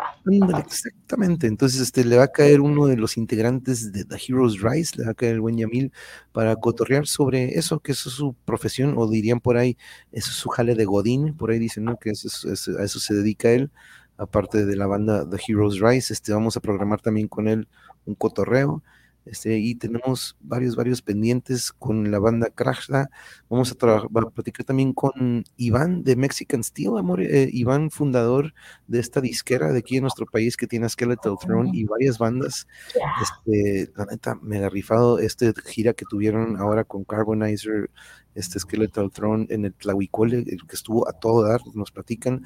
El buen Fer de Mexa Headbangers ahí estuvo transmitiendo en su canal, chequenlo ahí también por medio de Mexa Headbangers, ahí chequen las transmisiones. Pero se vienen más Metal y Mosh Pits, tenemos ahí también pendiente los hermanos Leiva, ya salieron con su banda, ya tienen nombre, ya me mandaron las fotos, ya tienen el logo. Este, vamos a tener una plática presencial. Yo creo que vamos a estar ahí en la oficina de mi, de mi querida madre. Ahí tiene un espacio donde podemos estar ahí todos los cuatro o cinco de la banda y acomodamos ahí la laptop a ver cómo lo hacemos. Pero estaban aquí en Tijuana, entonces dijimos, oye, pues sí, pueden hacerla presencial. Me pidieron ellos y dije, "Eh, pues sí, vamos a ver dónde lo podemos hacer. Entonces, eso es, la, eso es lo que se viene para este par de semanas. Aparte que también eh, recuerden que viene otro tema así más. Tenemos algunas lecturas que queremos también comenzar, entonces estén al pendiente ahí de la programación del canal. Y recuerden que hay cientos y cientos y cientos de pláticas que son atemporales. Recuerden que aquí uno de los temas que no he manejado, por cierto, que tengo que apuntar, el otro día estaba, me acordé de un tema, es que ayer estábamos hablando, More, que nuestros alrededores, eso va a ser uno, pero me olvidaba el de tendencias ese, ese tema de tendencias, porque de repente por ahí me dicen, monje, pues nada más fíjate en las tendencias, güey, y ahí vas a tener más, este, y dices, pues, pero las tendencias son las modas, ¿no? Y las modas o tendencias mueren en cinco días, seis días, algo por el estilo. Entonces aquí, aquí, este, pero un- eso es uno de los temas que como me acuerdo ahorita ya quedó aquí grabado para, en caso de que se me olvida, ya lo tengo para apuntarlo. Pero, Amore, nos vamos despidiendo. ¿Cómo le ves? Te toca a ti, primis, primis. ¿Con qué te gustaría despedirte, More? Y de nuevo, muchas gracias, te la mega rifaste. Pues gracias a todos por escucharnos, como siempre, les mandamos muchísima buena vibra y que estén muy bien. Todas las personas que estén enfermas, sabemos de varios casos ahorita de algunos familiares que están enfermitos o amigos y les mandamos muchos abrazos. Ah, Sanders. ahí andaba el Sanders con nosotros en ese concierto, por cierto. Entonces, les mandamos un abrazo a todos y gracias por escucharnos. Thank you, baby. Sí, sí, sí. Y pues sí, de hecho, ahí, ahí andaba el memo que ah, platicamos un poco de eso también. Este, eh, lo que viene para él con Dead Man's Joke, con Ignis Occultus. Pero fue un placer de nuevo poder estar en una tocada junto con él, pues porque pues no manches, desde el kinder tenemos juntos, él y yo siendo compañeros, eh, desde la primaria comenzamos a tocar guitarra juntos y toparnos en conciertos o vernos en conciertos 40 años después es otro pex, ¿no? Entonces, bueno, 30 y algo años después, si nos ponemos a trayendo el buen memo, nos topamos con Jim Hoglan, hablaremos también de eso. Jim Hoglan me dio mucho gusto que, eh, pues, tocó Crisium, esta banda de Brasil, y me encantó porque Jim Hoglan, les platico, Jim Hoglan es una leyenda, este, de hecho, cuando estábamos ahí en la sección de, en la sección de fumadores, le digo a Yuri, guacha, guacha, guacha, ahí está una leyenda. Y pues volteé y el batillo ahí nada más estaba parado, ¿no? Fuera como que echándose un cigarro, nadie se le acercaba. Le digo, él es el baterista de Death, de eh, Jim Hoglan, de eh, Death, banda de Chuck Schuldiner, y también ha tocado en otras bandas, con Testament creo, y trae por Death Angel también pero Jim Hoglan es la tercera vez que me lo topo ahí en este lugar, en el Brick by Brick, este, y Crisium, uno de los miembros de Crisium dice, hey, por favor, todos un aplauso para una gran leyenda que se encuentra aquí entre nosotros. Nadie lo había hecho en otra de estas ocasiones que me lo había topado y me dio mucho gusto que creo que es Alex de Crisium quien dio el reconocimiento de que entre nosotros, entre el público, estaba Jim Hoglan, Jim Hoglan, el baterista de Death, por ahí tiene memo, nos lo mostrará en alguna ocasión, se tomó una foto con el baterista Jim Hoglan y con el de Revocation, ¿no? Se tomó. Pero yo te tomé una foto con él a un lado. sí, es cierto, por ahí lo tengo. Eso no lo subí, eso lo voy a subir. estábamos viendo, creo que Aluvio, creo que estábamos, no. Dije, mira, aquí está lo de ti. Todo tomar una foto. Estábamos viendo Christian y de repente yo como volteo y a un lado está Jim Hoglan, ¿no? Digo, no manches, que este güey que eh, de esas que te dices, no manches, aquí tengo una leyenda a un lado, ¿no? Pero yo nunca he sido de que, eh, ¿me puedo tomar una foto? Así, nunca, nunca he sido de eso. Me da pena, mano, eres muy penoso. No, no, no, penoso, prefiero estar, de hecho el celular, si no, desde antes de entrar te lo doy a guardar, este, me, hace el favor, Yuri, de guardar en la bolsa. Aparte para protección, pero no me gusta capturar, me gusta estar ahí, estar ahí, estar ahí. Este, por eso el mosh pit es, ah, ah, estuvo buenísimo el mosh pit. Salí con un chipotillo, lo bueno que ustedes no, bueno, lo, chequen la, la, plática que tuvimos en inglés con, eh, con The Vein Machine del jueves pasado. Ahí podrán ver eh, una de las marcas uh, del, de la tocada que nos dejaron. Y de esas que ya iba a terminar, ya nos íbamos ahí de repente cabeza con cabeza, choco con otro y no fue un codazo ni nada, pero este, pero un abrazo al buen Memo y gracias de nuevo, amor, gracias de nuevo, amor, por leer conmigo y darle vida a estos personajes. Y pues Calimán se viene pronto. Tenemos todavía otro, otra semana de descanso de Calimán, pero de este al otro domingo continuamos con. Eh, estamos en la serie de. ¿En cuál estamos? En la mano negra. Sí, la secta de la mano negra. Sí, estamos, seguimos con la secta de la mano negra. Sí, gracias, Ale, gracias. Este, también Memo dijo, me voy a tomar una con mi celular, pero esta fue la que Yuri tomó. Y este, previo al chipote, previo al moshpit. Este, y ya este, pero qué, qué, buen concierto, la verdad, ¿eh? Yo no soy, yo no soy metalera de hueso colorado como la gente que estaba ahí. Yo soy una persona normal. no, no es cierto. Me refiero a que soy tengo una biblioteca de música, pues yo no, yo no tengo una, un género musical favorito. Este, yo soy, soy una persona de, de todo el mundo, pues de todos los géneros del mundo, entonces, este, eh, pero disfruté muchísimo este concierto, muchísimo, así como disfruto un concierto de Los Ángeles Negros o Azules o de cualquier cumbia, disfruté muchísimo este concierto de metal, muchísimo. Ya habíamos disfrutado de, de Rocation antes y fue genial, fue genial. Entonces esta vez fue muy, muy excitante y, aluvia, ¿no? Estuvo muy, Aluvial muy me, fregón. Aluvial me dejó con la boca abierta. Wow. Crisium, pues ahí nada más fue un ajuste de sonido, pero rapidísimos ellos. Los locales, los estos chicos de Good for Nothing, de aquí de San Diego, pesadísimos, también muy, muy buenos las bandas que abrieron nos acordamos, ¿no? Tú misma lo dijiste, porque pues dijimos, ah, Revocation cierra. De repente cruzar de aquí de Tijuana a Estados Unidos, pues es calcularle dos horas, tres horas más o menos, bueno, tres horas a lo mucho. Hicimos 20 minutos o 30 minutos para cruzar, entonces teníamos muchísimo tiempo y tuvimos la fortuna de poder llegar temprano y ver a todas las bandas, ¿no? Entonces hemos escuchado aquí mucho de los colegas músicos que les desespera como algunos nada más ven a su banda y se van, o nada más llegan al final a ver a su banda. Y me acuerdo de eso que tú mismo lo dijiste, More, de que pues, si podemos ver a todos, vamos a ver a todos, ¿no? Este, entonces, es como UFC, tú vas por una pelea, la, la, de campeonato, pero si te si llegas temprano a ver todas las preliminares, uta, te sorprendes porque te quedas así como que a veces hasta desean más eh, ganar los que no están bajo esa presión que las personas que van a, por el campeonato. Es lo mismo con los conciertos, ¿no? A mí me gusta, por ejemplo, cuando iba a Coachella llegaba en cuanto abrían la puerta, ¿no? Porque me gustaba mucho ver las bandas que nadie les pone atención, ¿no? Y que no, les, no tienen mucha fama y que eventualmente se convertían en estas bandas tan increíbles, ¿no? Después, y, te, y tú decías, no manches, yo los vi cuando había tres personas, así como que nadie los quería. Y, y eh, se siente muy bonito ver bandas crecer así, ¿no? Y sí, Moni, tú, tú sabes de lo que yo hablo, mami. Tú sabes, tú eres igual, aunque a veces con el embarazo te quedes dormida. Un concierto de Between the Buried o, hasta de The Ocean. era el embarazo. Pero sí, no, el buen, el buen Chente ahí tuvo algunos conciertos en vivo antes de, de Es que a Chente le gustaba mucho el metal y se quedaba dormido, entonces no le hacía caso. Sí, así es la segunda. No, pero sí, totalmente eso que dices, Amore, de repente como los primeros peleadores que pelean temprano ni están rankeados, no están, no son de estos peleadores que los voltean a ver las cámaras, pero tienen ese momento en el que dan todo para que lleguen a, pelear, digamos, en el, el, evento principal o más tarde. Igual estas bandas, ¿no? Tienen esta oportunidad de abrirle a estas mega bandas y es ese momento que a lo mejor con uno, con dos pegan. Por ejemplo, Good for Nothing, yo los agregué en mi Instagram, ya los agregué en todo, porque me gustó mucho lo que hicieron ellos. Y la vibra que traían. y, nada más era el cantante, baterista y guitarrista, no traían bajista, no eran ellos tres. Y pum, pum, le pegaron fuerte y fueron de los primeritos. Pero este. Sí, pero no, pues, pues, estaremos compartiendo, ahí tenemos algunos videos, pero gracias, amor, thank you very much por acompañarme ese día y en muchos otros y los que vienen todavía, por ahí viene Pucifer, este, vienen los espíritus aquí a Tijuana, entonces, este, van a estar muy buenos. Pero queridos amigos de la audiencia, muchas, muchas gracias por acompañarnos. Un abrazo, Javier, comadre Mónica, muchas gracias por dejarnos leer tu gran, gran libro, escritor Javier. Thank you, thank you. Síganlo en sus redes sociales, así como aparece ahí.